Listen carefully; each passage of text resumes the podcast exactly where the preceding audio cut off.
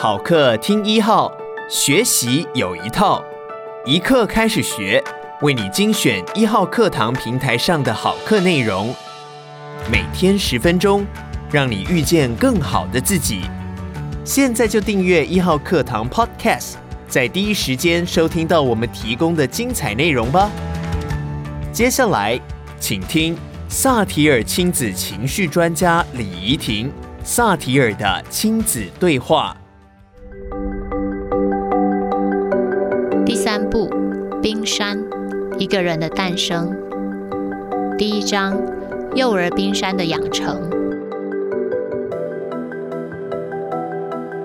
冰山是一个巨大的象征和隐喻，在小说家海明威的眼里，它是创作的最高境界。在家族治疗大师萨提尔女士心中，它是人之所以成为人重大的隐喻。一个人诞生的基础是父母，养成孩子的重要性格也在父母。因此，我们可以说，父母是孩子的土壤，供给孩子长大的养分，也供给孩子灵性的滋养，以及源源不绝的生命力。不管从哪个方向切入孩子的成长。父母都是孩子最重要的关键人，因此，做一个觉知的父母，时刻觉察自己与孩子相处的应对是否得宜，显得相当重要。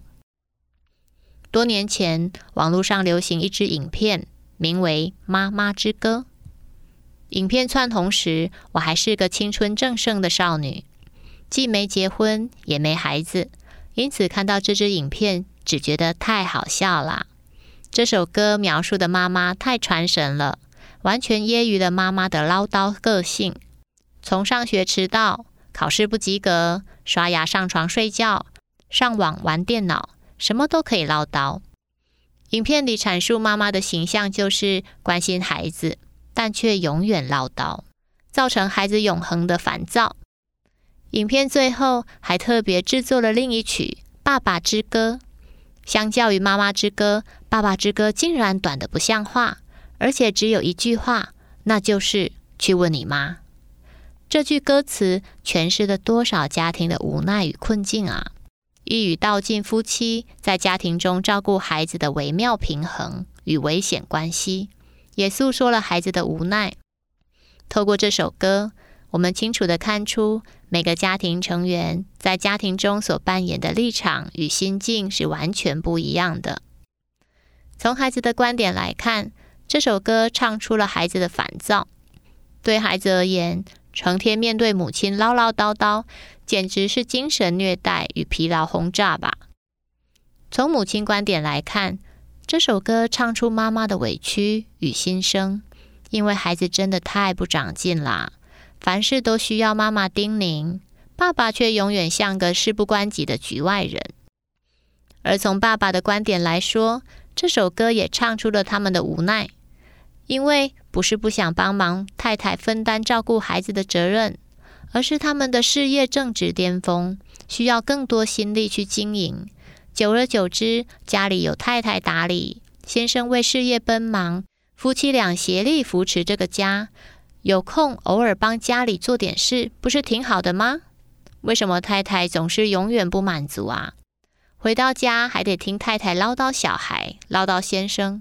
这种家庭，先生还愿意继续待下去，可以偷笑了。随着岁月流逝，我成了三个孩子的母亲，身份角色转换了，不同的位置，不同的心情。当我再度听到这首歌时，我笑不出来了。因为这首歌几乎是所有原生家庭组成的原型，是父与母的悲歌啊。一个家庭由三种身份的人组成，那就是父、母、孩子。而最原始的组成成员就是父与母。父与母因为男女属性的不同，挑起来的担子也很不同。男性因为对事业较有渴求，因此，总是乐意往事业去发展。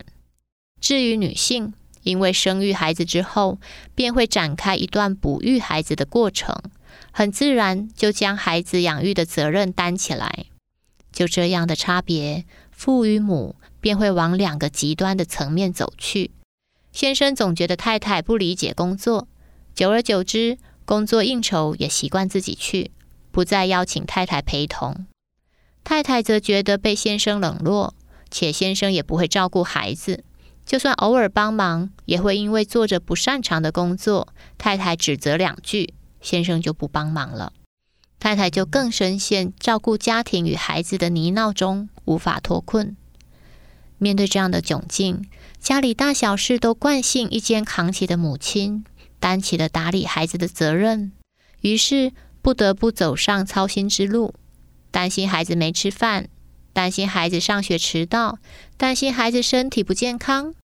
为了孩子走向更好的将来，身为母亲，除了叮咛，他们几乎找不到第二个方法呀。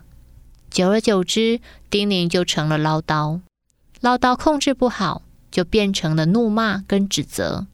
高涨的情绪很自然地成为亲子对立，先生反感，进而造成家庭风暴。然而，父与母的相处模式也在在影响着孩子的成长。要如何让母亲从唠叨的困境中走出来？要如何让爸爸不再无奈的逃避家庭责任，不再做家庭的边缘人？要如何让孩子得到适当的关注与信任，让他们成为有责任的成熟之人？觉察是首要的关键。当我们又感觉陷入情绪风暴，觉察自己的情绪，觉察自己的应对。若已经失去原有的平稳，试着先停下来，远离战场，便是觉察后最好的处理。因为家庭中一切的沟通都开始于父母的平稳内在。感谢你收听一号课堂。如果你喜欢我们的节目，别忘记给我们五星好评哦。也鼓励你把一号课堂 Podcast 分享给你的亲朋好友。现在就下载一号课堂 APP，购买李怡婷、萨提尔的亲子对话，收听完整课程吧。每天十分钟，遇见更好的自己。一号课堂。